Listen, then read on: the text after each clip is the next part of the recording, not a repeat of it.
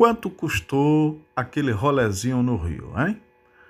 A bancada do PT na Câmara vai protocolar uma representação no Tribunal de Contas da União, TCU, pedindo que o órgão levante os gastos do presidente na viagem feita para o Rio de Janeiro, quando Bolsonaro protagonizou um show de horrores populistas, aglomerando sem máscara e desdenhando da pandemia com a presença de outros políticos e ministros do governo.